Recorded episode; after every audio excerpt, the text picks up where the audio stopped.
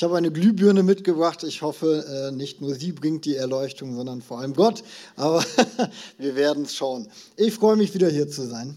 Ähm, und ich möchte starten mit ähm, einem Experiment. Also nein, keine Angst, ich werde hier kein Experiment durchführen, aber ich werde euch von einem Experiment erzählen, ähm, was ich mal gesehen habe und was mich sehr fasziniert hat. Ähm, prinzipiell finde ich so äh, gerade so psychologische äh, Experimente immer sehr, sehr spannend. Und ich habe ein Experiment gesehen, da war ein Wartezimmer beim Arzt. Und in diesem Wartezimmer saßen mehrere Leute, also dieses Wartezimmer war gut gefüllt. Ähm, alle Personen, die in diesem Wartezimmer waren, waren vorher eingeweiht worden und in einem gewissen Rhythmus ertönte ein Ton, also so gongmäßig. Und immer wenn dieser Gong ertönte, sind alle Personen aufgestanden und haben sich wieder hingesetzt. So, und dann ging eine Person aus dem Wartezimmer raus und es kam eine Person in das Wartezimmer rein, die davon aber nichts wusste sondern ertönte dieser Dong, alle stehen auf, setzen sich wieder hin und die Person war natürlich erstmal ein bisschen verwirrt, aber irgendwann machte sie mit. Und dann ging wieder eine Person aus dem Wartezimmer raus und eine Person kam rein, bis irgendwann das Wartezimmer komplett gefüllt war mit Leuten, die von nichts wussten. Und was ist passiert, als der Don kam? Alle sind aufgestanden und alle haben sich wieder hingesetzt und keiner wusste warum. Ich glaube, kann man ja eigentlich auch mal in der Gemeinde äh, ausprobieren, wenn jemand Neues kommt. ähm, interessant, wie Menschen sich verhalten, wenn sie in einer Gruppendynamik sind und manchmal Dinge gar nicht so sehr hinterfragen, sondern die Gruppendynamik steuert das Ganze. Und ähm, dabei ist mir aufgefallen, große Mengen von Menschen haben nicht nur in diesem Kontext einen Einfluss auf uns, sondern auf ganz verschiedenen Ebenen ähm, in unserem Leben. Und ein Punkt, der mir gerade in letzter Zeit ähm, immer wieder auch bewusst geworden ist, ist dieses Verstecken hinter Menschen. Verstecken hinter Menschenmengen. Ich gebe mal ein paar Beispiele, zum Beispiel bei der Wahl. Ähm, jetzt bin ich ein guter Bürger und habe in der Regel auch gewählt, aber es ist doch immer so ein bisschen diese Versuchung, Eigentlich kann ich doch heute zu Hause bleiben, weil auf meine Stimme kommt es doch nicht an, oder? Wenn 40 Millionen, wenn 50 Millionen Leute wählen, dann kommt es am Ende nicht auf meine Stimme an. In Summe kommt es auf sie an, ja. Aber für mich fühlt es sich erstmal so un, wie sagt man, der Wert ist nicht so greifbar. Und das äh, Gleiche ist auch beim Umweltschutz die eine Plastiktüte, bei den Millionen Plastiktüten, die wir wegschmeißen, die macht nicht den Unterschied. Gut, wenn die natürlich in den falschen Abfluss rutscht, dann macht die vielleicht einen Unterschied. Aber prinzipiell oder die Heizung ein bisschen länger laufen lassen, das macht doch jetzt nicht den Unterschied. Auf die Menge gesehen macht das den Unterschied, aber für mich persönlich und worüber ich dann nachgedacht habe, war, äh, wo ich mich immer wieder auch erwischt habe, wie sieht das denn aus mit Gebet? Und ich spreche nicht von Gebet für etwas ganz Persönliches von mir oder für einen, einen Freund von mir, sondern wie ist es denn mit Gebet in der großen Menge? Also wir erleben gerade in letzter Zeit, erleben wir viele Dinge, die nicht nur uns betreffen, sondern ähm, einen großen Teil der, der äh, Bevölkerung. Wir haben die Corona-Pandemie, wir haben jetzt den Krieg in der Ukraine, wir haben gerade gehört vom Iran. Das sind alles Dinge, die betreffen Millionen von Menschen. Und ich hoffe, dass von diesen Millionen von Menschen es auch ein paar gibt, die betet, äh, die beten. Und dann stelle ich mir die Frage, was macht mein Gebet denn dann eigentlich aus? Was macht mein Gebet für einen Unterschied? Und was ich bei mir immer wieder merke, ist, so viel beschäftige ich mich mit den Themen, so viel informiere ich mich, ich überlege nach Lösungen, zumindest was es für mich bedeutet. Wir haben jetzt steigende Gaspreise, wir haben steigende Stromkosten. Dann setze ich mich damit auseinander und überlege, wie kann ich das für mich reduzieren? Was mache ich im Worst Case, wenn der Strom ausfällt? Aber wie oft setze ich mich hin und bete? Ganz im Persönlichen, wie oft nehme ich mir die Zeit dafür, einfach mal dafür zu beten? Wie viel habe ich über die Corona-Pandemie gesprochen? Wie viel habe ich mit Leuten diskutiert, mich informiert und was auch immer? Aber wie viel habe ich dafür gebetet? Ganz persönlich. Und da habe ich mir die Frage gestellt, welchen Wert hat denn eigentlich mein Gebet? Weil Gott ist ja nichts unmöglich, zumindest glaube ich das. Gott kann wirklich die Lösung für Herausforderungen bringen, aber warum wende ich mich nicht an ihn? Verstecke ich mich hinter einer anderen Menge? Sehe ich den Wert in dem Moment vielleicht nicht so? Und ich spreche hier wirklich auch zu mir, weil ich mich selber reflektiert habe und mich gefragt habe, wie ist das eigentlich bei mir?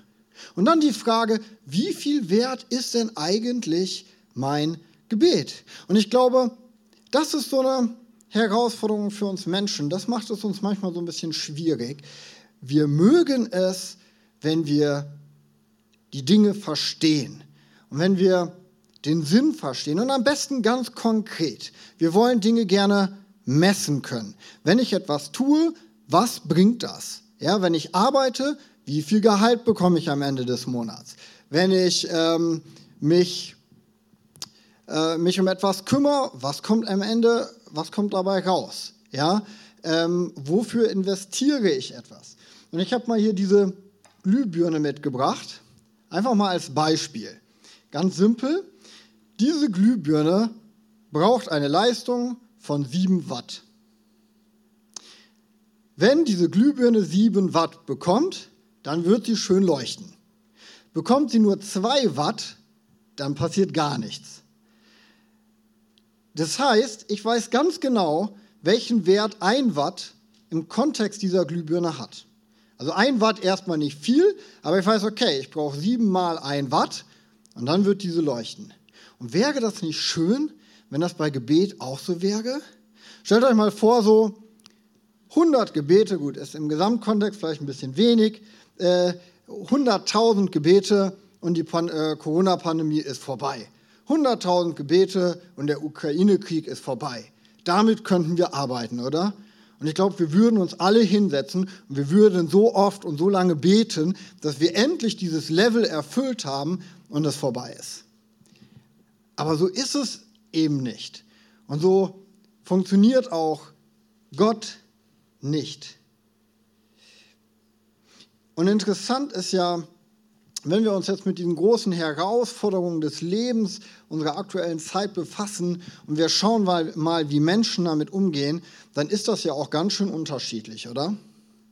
Die einen, die kriegen Angst, kriegen Panik, verstecken sich, wollen am liebsten gar nichts mehr machen, weil die Angst haben, weil die nicht wissen, hey, was, was kommt, ähm, wie gehe ich damit um. Andere ignorieren es, wollen am liebsten gar nichts hören, ähm, betrifft mich ja aktuell noch nicht, ich lebe jetzt erstmal mein, mein Leben. Wieder andere informieren sich, informieren sich, informieren sich und verlieren sich gefühlt im Informieren. Ähm, andere, und da würde ich mich äh, reinzählen, ist ähm, suchen Lösungen, überlegen, wie kann ich damit umgehen. Ähm, muss man aber auch aufpassen, dass man sich nicht im ähm, Informieren und im Lösungen finden ähm, verliert. Aber so unterschiedlich gehen wir damit um. Aber wir alle haben eigentlich einen Punkt, der bei uns allen gleich sein sollte. Wir haben Gott. Und wir haben Gott, an den wir uns wenden können, mit dem wir sprechen können, dem wir unsere Sorgen weitergeben können und den wir bitten können, einen Stopp zu setzen. Das ist ein gemeinsamer Nenner, völligst egal, wie unsere Herausforderungen oder wie wir mit den Herausforderungen, die doch da sind, umgehen können. Genau, wir hatten gerade das Beispiel mit der Glühbirne ähm, und ich habe schon gesagt, so funktioniert aber Gott nicht, so funktioniert aber Gebet nicht. Wir Menschen sind oft fokussiert auf das, was wir sehen, was wir messen können, womit wir arbeiten können, wo wir uns vorstellen können, dass es funktioniert. Wir Menschen sind oft fokussiert auf Quantität, Menge, bei der Glühbirne Leistung. Damit können wir arbeiten. Das fällt uns leicht. Das kann ich zählen. Da kann ich nachvollziehen, das funktioniert oder das funktioniert nicht. Gott geht es aber um etwas ganz anderes. Und ich möchte eine Bibelstelle vorlesen, 1. Samuel 16, Vers 7. Doch der Herr sagte zu Samuel, lass dich nicht davon beeindrucken, dass er groß und stattlich ist. Er ist nicht der Erwählte. Ich urteile anders als die Menschen. Ein Mensch was sieht, was in die Augen fällt, ich aber sehe ins Herz. Wir befinden uns hier in der Geschichte, wo, wo Samuel, ein Prophet Gottes, ähm, den Auftrag bekommen hat, den neuen König ähm, für Israel zu, äh, zu ähm, erwählen. Und ähm, er wird hingeschickt zu einem Mann namens Isai. Und ähm, einer seiner Söhne soll der neue König werden. Und er hat gute Söhne. Also so wie man im damaligen Kontext sagen würde, gut gebaut, äh, kampferprobt, gute, eine gute Auswahl. Aber Gott sagt, nein, keiner von denen ist es, sondern da gibt es noch einen anderen. Und was zeichnet diesen anderen aus? Sein Herz. Und ich glaube, das ist genau der Punkt. Gott geht es nicht um Quali äh, Quantität. Gott geht es nicht um die Menge unseres Gebetes. Gott geht es nicht darum, ähm, was wir sagen, wie viel wir sagen, ob wir die richtigen Worte finden oder nicht, ob wir zehn Minuten beten, eine Stunde beten. Gott geht es um unser Herz. Wenn wir hier von Herz sprechen, dann sprechen wir selbstverständlich nicht von dem Organ, das Herz, ja, ähm, sondern wir sprechen von dem Zentrum unserer Person, unserer Persönlichkeit. Hier kommt vieles zusammen. Hier kommt Leidenschaft zusammen. Hier kommen Gefühle, Wissen. Hier kommen Erfahrungen. Hier kommt das rein, was mir wichtig ist. An einer Stelle in der Bibel, Matthäus 6, Vers 21, lesen wir, denn wo der, dein Schatz ist, da ist auch dein Herz. Das ist der Punkt, wo die Dinge liegen, die uns wichtig sind. Das ist das Zentrum. Hey, und das ist das, was Gott interessiert. Das, wo sich bei uns alles trifft, wo, wo wir die Entscheidungen fällen, hey, da möchte Gott, dass wir damit reingehen ins Gebet. Und mit unserer ganzen Leidenschaft, mit allem, was da ist. An einer anderen Stelle in der Bibel, Matthäus 6, Vers 7 und 8, lesen wir, wenn ihr betet, dann leiern, leiert nicht Gebetsworte herunter wie die Heiden. Sie meinen, sie könnten bei Gott etwas erreichen, wenn sie viele Worte machen. Ihr sollt es anders halten. Euer Vater weiß, was ihr braucht, bevor ihr bittet. Und hier nochmal die Bestätigung für das, was ich gerade gesagt habe. Selbst das, was wir aussprechen, ist am Ende nicht relevant. Das hier, was hier drin ist, was in unserem Herzen drin ist, was uns wirklich wichtig ist, was wir wirklich denken, wo wirklich unser Wert liegt. Das ist das, was Gott im Gebet hören möchte. Und das Interessante ist ja auch, was hier steht. Gott weiß doch schon längst, was wir wollen. Und wir dürfen doch nicht glauben, dass Gott das egal ist. Er weiß es doch schon. Und ich habe mich dann so ein bisschen damit auseinandergesetzt, okay, worum geht es hier denn eigentlich wirklich? Über was reden wir? Und das, worüber wir hier reden, ist nichts anderes am Ende als Beziehung. Beziehung zu Gott. Ähm, und ich würde es auch noch ein bisschen anders formulieren, um ähm, ein Beispiel aus unserer heutigen Zeit zu bringen. Ich glaube, worum es hier geht, ist, dass wir unser Herz synchronisieren mit Gottes Herz. Und wir können uns das, glaube ich, vorstellen, wirklich wie mit dem Handy. Wenn wir unser Handy synchronisieren mit einem Gerät, dann funktionieren diese beiden Geräte wie eine Einheit. Die Information von meinem Handy wird übertragen auf ein anderes Gerät. Das, das ist die Synchronisation. Und ich glaube genau das Gott möchte Gott mit uns. Gott hat ein Herz. Gott sind Dinge wichtig. Gott hat Leidenschaft. Wir sehen das immer wieder in der Bibel. Und Gott möchte, dass die Dinge, die ihm wichtig sind, dass sie auch uns wichtig sind. Und auf der anderen Seite möchte Gott aber auch, dass wir die Dinge, die uns wichtig sind, ihm geben und mit diesen Dingen zu ihm kommen. Ich stelle mir vor, wie so eine ganz enge Freundschaft. Und ich weiß nicht, wenn ihr so einen ganz engen Freund habt oder hattet, dann, dann kennt ihr das. Da geht es nicht darum, dass ich mich jeden Tag mit ihm treffe. Da geht es nicht darum, dass ich stundenlang mit ihm telefoniere. Da geht es darum, wenn der Kontakt da ist, dann ist das so. Dann passt da nichts zwischen. Dann ist mein Herz offen. Dann muss ich nicht, wer weiß wie lange überlegen, okay, was kann ich jetzt sagen, sondern dann ist das Herz offen und dann wird das Herz ausgetauscht. Und genauso ist es mit Gott. Natürlich möchte Gott auch, dass wir uns die nötige Zeit nehmen. Wenn wir einen engen Freund haben und er nimmt sich keine Zeit mehr für uns, dann werden wir uns irgendwann die Frage stellen, warum? Und so ist es bei Gott auch. Natürlich möchte er, dass wir uns die Zeit nehmen, aber es geht nicht am Ende um diese eine Stunde oder die Minuten mehr oder weniger, oder, sondern dass es uns einfach wichtig ist, dass wir ähm, uns danach ausstrecken nach Zeit mit ihm, dass wir uns ausstrecken, unser Herz mit seinem Herz zu synchronisieren.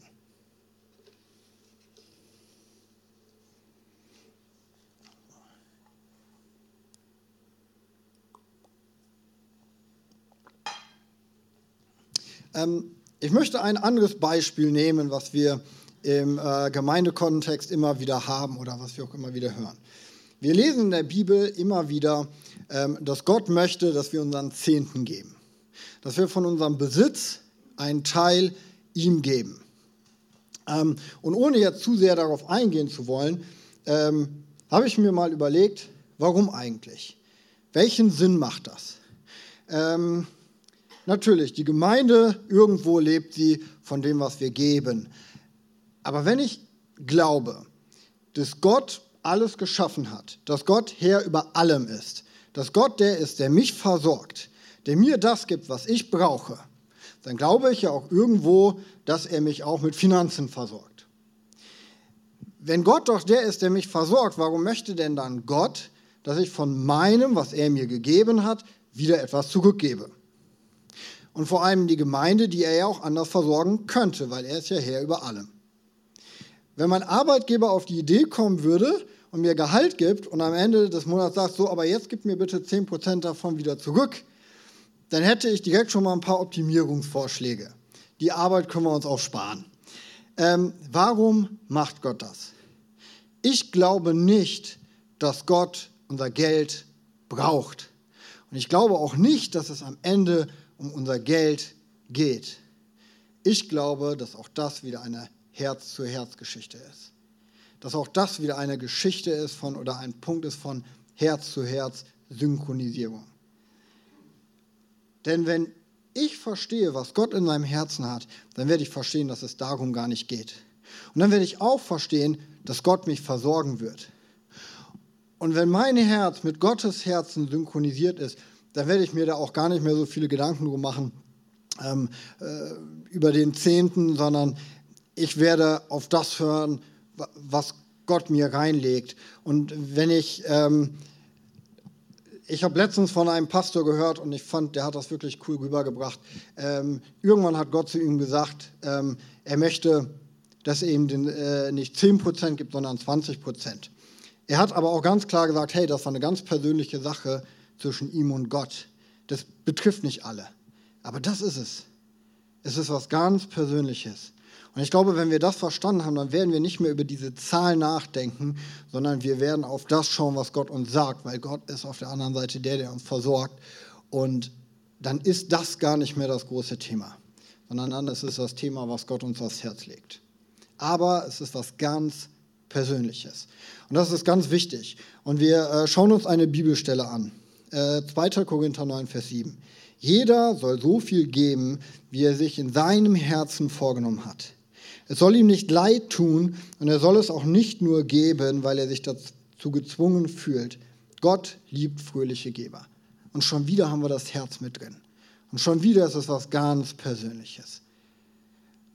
Und ich glaube, das ist einfach der Punkt, den wir verstehen müssen. Bei allem, was wir tun, bei allem, was Gott von uns möchte, es geht fast immer ums Herz. Das Herz muss dabei sein, sonst ist es nicht das, was Gott möchte. Gott möchte nicht, dass wir äh, Zähne knirschend äh, unseren Zehnten geben. Wenn wir es tun, dann sollen wir es aus einem fröhlichen Herz heraus tun, weil dann haben wir diese Herz-zu-Herz-Synchronisierung.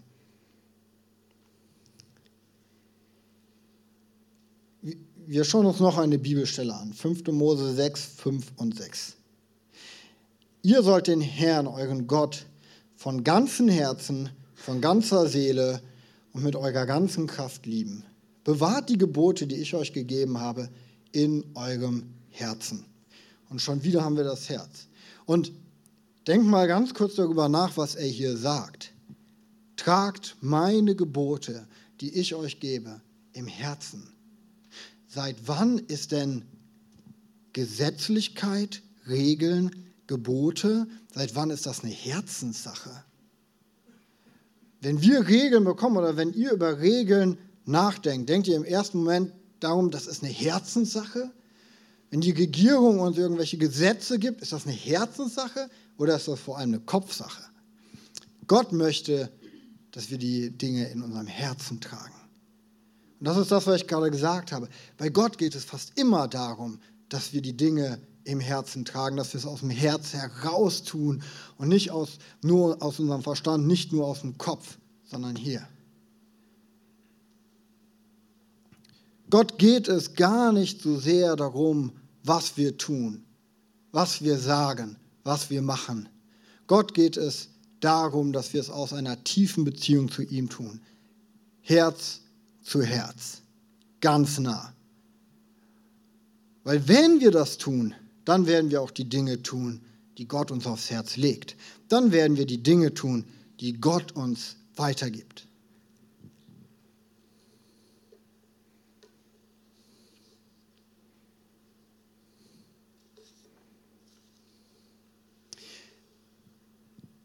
Und ich glaube, wenn wir an diesen Punkt kommen, ähm, dass unser Herz ganz nah an, an Gottes Herz ist, dann wären für uns viele Dinge auch viel einfacher, weil wir gar nicht mehr so sehr darüber nachdenken.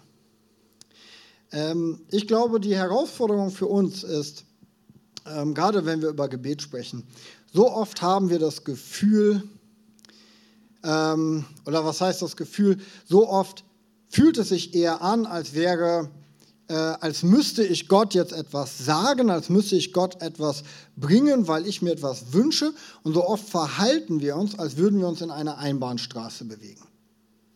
Ähm, so oft verhalten wir uns so, als müsste ich Gott erst von irgendetwas überzeugen. Und wenn wir dahin kommen wollen, dass wir diese Herz-zu-Herz-Beziehung zu Gott haben, dass wir diese Herz-zu-Herz-Synchronisierung erleben, dann glaube ich, müssen wir verstehen, zum einen, Gebet ist Kommunikation. Kommunikation hat immer zwei Seiten. Aber vor allem müssen wir verstehen, dass es bei Gebet am Ende vielleicht gar nicht so sehr darum geht, was wir Gott sagen. Wir haben ja gerade schon festgestellt, dass das gar nicht das Entscheidende ist. Vielleicht müssen wir öfter mal zuhören. Weil nur so können wir diese Herz-zu-Herz-Synchronisierung auch mal erleben. Ähm, dass wir hören, was möchte Gott denn zu einem Thema überhaupt sagen. Und ich glaube, dass das tatsächlich relativ simpel funktionieren kann. Wenn wir in einem ruhigen Moment uns mal hinsetzen, Gott unser Herz ausschütten und ihn dann mal fragen, was möchtest du mir jetzt sagen? Ich glaube, dann kommen Gedanken. Und dann kommen auch Gedanken, wofür wir beten können. Und das ist genau das, wo wir dann das erleben dürfen. Ja? Weil Synchronisierung, das funktioniert ja nicht, wenn es nur eine Einbahnstraße ist. Denn das ist nicht Synchronisierung. Ja? Äh, da kann ich auch ein, das wie einen Brief verschicken. Ähm, aber darum geht es Gott nicht. Gott möchte uns ja antworten. Dass wir einfach mal zuhören, einfach mal ruhig werden vor Gott und hören, was möchte er uns sagen. Und jetzt sitzen hier, äh, sitzen hier eine ganze Menge von Leuten und ich weiß natürlich, jeder hat seine ganz eigene Lebenssituation und jeder hat seine ganz eigenen Herausforderungen. Und vielleicht sagst du, hey Holger, ich schaff's aber gerade nicht, mir die Zeit mit Gott zu nehmen. Ich schaff's nicht, äh, mir den Freiraum zu schaffen. Wir haben jetzt vor kurzem unseren, äh, unser zweites Kind bekommen, ähm, einen wunderbaren Sohn. Ich liebe ihn. Aber jeder, der Kinder hat, weiß auch, Kinder bringen das Leben ganz schön durcheinander. Und ich hatte eigentlich immer einen richtig guten Gebetsrhythmus. Ich hatte morgens meine Tasse Kaffee und dann habe ich mir meine Zeit mit Gott genommen. Und das hat über Jahre hinweg super funktioniert. Und dann kamen die Kinder. Und plötzlich ist mein Rhythmus durcheinander gekommen. Und ähm, deshalb weiß ich, das kann herausfordernd sein. Das kann herausfordernd sein, gerade wenn das Leben mal nicht so mitspielt. Oder vielleicht tust du dich auch so einfach schwer damit. Das fällt nicht jedem leicht.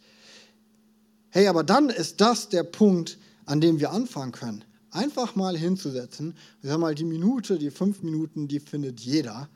Ähm, und einfach mal das Gott abzugeben, zu sagen, Gott, das ist meine Herausforderung. Damit tue ich mir schwer. Ich schaffe es nicht, mir mal die Zeit zu nehmen und dann mal hinhören, was Gott sagt und schauen, was Gott uns aufs Herz legt. Das ist der erste Step. Und ich glaube, das ist halt genau der Punkt. Um Quantität geht es Gott nicht. Um das, was wir sagen, geht es Gott nicht. Unser Herz. Und wenn wir das vor ihm hinlegen, dann wird Gott nicht sagen, der interessiert mich nicht. Weil dann würde das, was wir gelesen haben, nicht stimmen.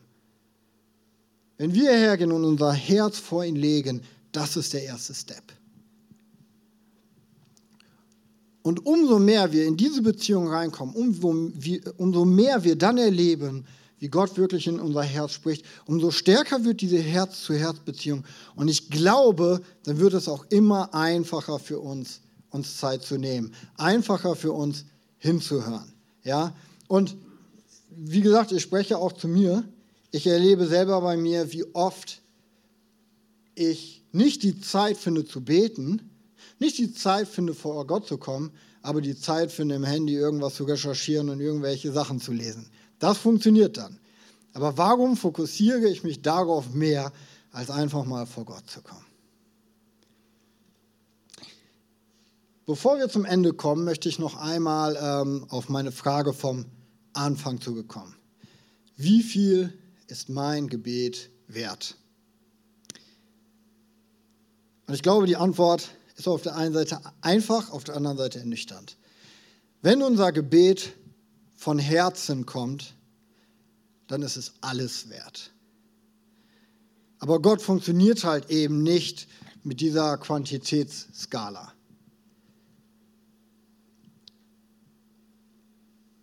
Aber für uns persönlich, und das muss der Fokus sein, ist es alles wert, sobald und solange es von Herzen kommt.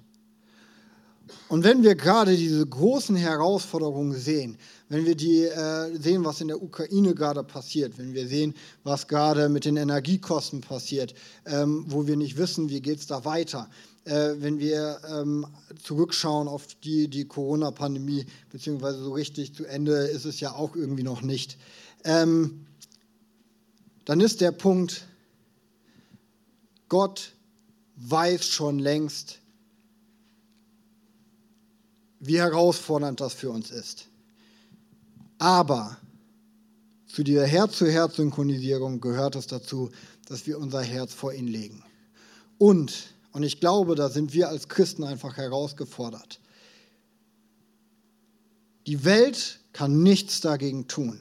Die Welt kann nicht wirklich die Lösungen finden für das, was gerade passiert. Die Politiker können ihr Bestes tun, um ähm, um die Wege so zu lenken, dass es einigermaßen funktioniert. Sie werden die Lösung nicht bringen. Wer aber die Lösung bringen kann, ist Gott. Und wenn wir nicht stellvertretend für unser Land, für die Ukraine oder wen auch immer vor Gott kommen, wer denn dann? Und das möchte Gott. Und ich glaube, wenn sein Volk Herz zu Herz vor ihn tritt, wie gesagt, das ist nicht ab einem gewissen Punkt fängt er an zu wirken, aber das ist, was er sich wünscht, dass sein Volk vor ihn kommt mit Herz und einsteht für die Herausforderungen unserer Welt, für die Menschen dieser Welt und für die einzustehen. Und das auch, ähm, und dass wir uns auch persönlich einfach mal die Zeit dafür nehmen und stellvertretend einstehen für die Welt, die da nichts gegen tun kann. Gott kann es tun. Und da sollten wir nie aufhören, nie aufhören. Und nicht die Frage stellen, wie viel ist unser, Gewert an der, äh, unser Gebet an der Stelle wert. Es ist alles wert. Wenn wir Herz zu Herz vor Gott kommen, dann ist es alles wert. Und das, was Gott tun wird, ist, ich bin überzeugt davon, dass Gott mehr macht, als wir manchmal merken. Ja, dass er schon mehr, also die Schwierigkeit ist ja auch immer so ein bisschen, wenn Gott wirkt, dann werden wir es, glaube ich, gar nicht so oft merken, weil ähm, wir wissen ja gar nicht, vor was uns Gott schon alles bewahrt hat. Aber das, was wir erleben werden, wenn wir auch in diesen Herausforderungen diese 1 zu 1 Beziehung leben und diese Herz zu Herz Synchronisierung, ich glaube, dann werden wir erleben, dass Gott vor allem etwas mit uns tut. Weil ich glaube, dann werden wir keine Angst haben, sondern Hoffnung. Wir werden Hoffnungsträger sein. Wir werden Menschen Mut machen können. Wir werden uns nicht fokussieren auf, äh, auf die Herausforderungen, die nun einfach da sind, sondern wir werden uns ähm, darauf fokussieren, was Gott uns auf unser Herz legt, was Gott zu der ganzen Thematik sagt. Äh, sagt. Und wir werden Menschen helfen können, die, äh, die mit diesen Herausforderungen viel mehr zu kämpfen haben. Und ich glaube, ähm, wenn wir mit diesen Herausforderungen zu Gott kommen, wird er vor allem erstmal uns verändern und unser Herz. Weil wir synchronisieren unser Herz mit seinem Herzen. Vielleicht bist du hier und bist diesen Schritt noch überhaupt gar nicht gegangen, zu sagen, hey Gott, ich möchte mein Herz mit, Herz mit dir synchronisieren. Gott, ich möchte dir nachfolgen. Ich möchte ein Leben mit dir führen. Vielleicht hörst du das erste Mal überhaupt davon, dass du so eine Beziehung mit Gott führen kannst, auf so einer persönlichen Ebene. Ähm, wir werden auch gleich nochmal ähm, für diese Herz-zu-Herz-Synchronisierung beten. Aber jetzt möchte ich erstmal ähm, dich bitten, wenn du noch gar nicht diese Beziehung zu Gott hast, dann möchte ich dich jetzt einladen, diese Beziehung mit ihm zu starten. Und dazu möchte ich uns bitten, dass wir einmal die Augen schließen. Ähm, und wenn du hier bist und das ist das erste Mal, dass du sagst, hey, ich möchte diese Beziehung mit dir starten, Gott. Ähm, ich möchte dieses Leben, von dem Holger erzählt hat, ähm, möchte ich leben und ich möchte erleben, was das heißt, mit dir unterwegs zu sein. Dann möchte ich dich einladen, dass du jetzt einmal kurz die Hand hebst, damit ich für dich beten kann. Du musst nichts weiter tun, als Gott einzuladen und Gott wird kommen. Danke, danke. Ey, lade Gott jetzt ein. Du musst gar nicht so viel tun. Gott wird, wird den Rest machen. Lade, lade ihn ein.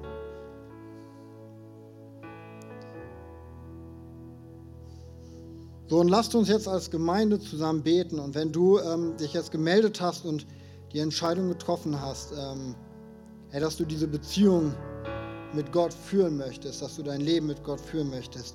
Herr, dann, dann sprech mir bitte mit, aber ich möchte auch alle anderen bitten, lass uns als Gemeinde das einfach mittragen und ähm, das Gebet mitsprechen. Herr, also ähm, sprecht ruhig, äh, laut nach, was ich jetzt sage, ja? Herr, ich komme jetzt vor dich. Ich möchte heute die Entscheidung treffen,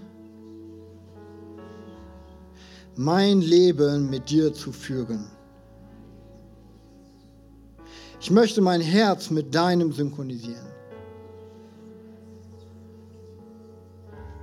Ich möchte eine Beziehung zu dir aufbauen. Berühre du mich und berühre mein Herz. Zeige mir, was dein Plan mit mir ist. Ich bin dein Kind und du bist mein Gott. Amen. Herr, wenn du heute diese Entscheidung getroffen hast, ich glaube, es ist die beste Entscheidung, die du treffen kannst, dann bitte einfach Gott darum, dass er dir zeigt, was die nächsten Schritte sind, was er dir sagen möchte. Und du kannst auch gerne nach dem Gottesdienst auf mich oder jemanden ähm, aus dem Team zukommen. Wir möchten gerne für dich beten. Hey, und bevor ich jetzt zum Schluss komme, möchte ich noch mal einmal für uns alle ähm, abschließend beten und das aussprechen, worüber wir heute ähm, gesprochen haben, worüber ich heute gesprochen habe. Herr, ich möchte dir danken, dass du für uns da bist. Ich möchte dir danken, dass du uns hörst. Ich möchte dir danken, dass du schon längst weißt, was uns beschäftigt und was wichtig für uns ist. Ich danke dir, dass es dir auch nicht egal ist. Ja, und wir wollen heute vor dich kommen mit unseren Herzen, Herr. Und wir wollen unsere Herzen mit deinem Herz synchronisieren, Herr. Herr, wir wollen, dass das, was dir wichtig ist, dass es uns wichtig ist, Herr. Leg du uns diese Dinge auf unser Herz, Herr. Herr, und ich danke dir, dass du es uns so einfach machst. Herr, dass du nur darauf wartest, dass wir kommen. Und ich bitte dich für jeden, der sich heute nach dir da ausstreckt, Herr, dass du ihn wirklich berührst und dass du ihn erleben lässt, was es bedeutet, wenn unsere Herzen mit deinem synchronisiert sind, Herr. Herr, lass uns das erleben, wie du in unser Herz reinsprichst, wie du Dinge auf unser Herz legst, Herr. Und wir wollen unser Herz wirklich ähm, vor dich bringen, Herr. Wir wollen eine Beziehung mit dir führen, so wie du es dir wünschst. Helf uns dabei, Herr. Zeige uns einfach neue Wege, wie wir diese Beziehung mit dir erleben können, Herr. Amen.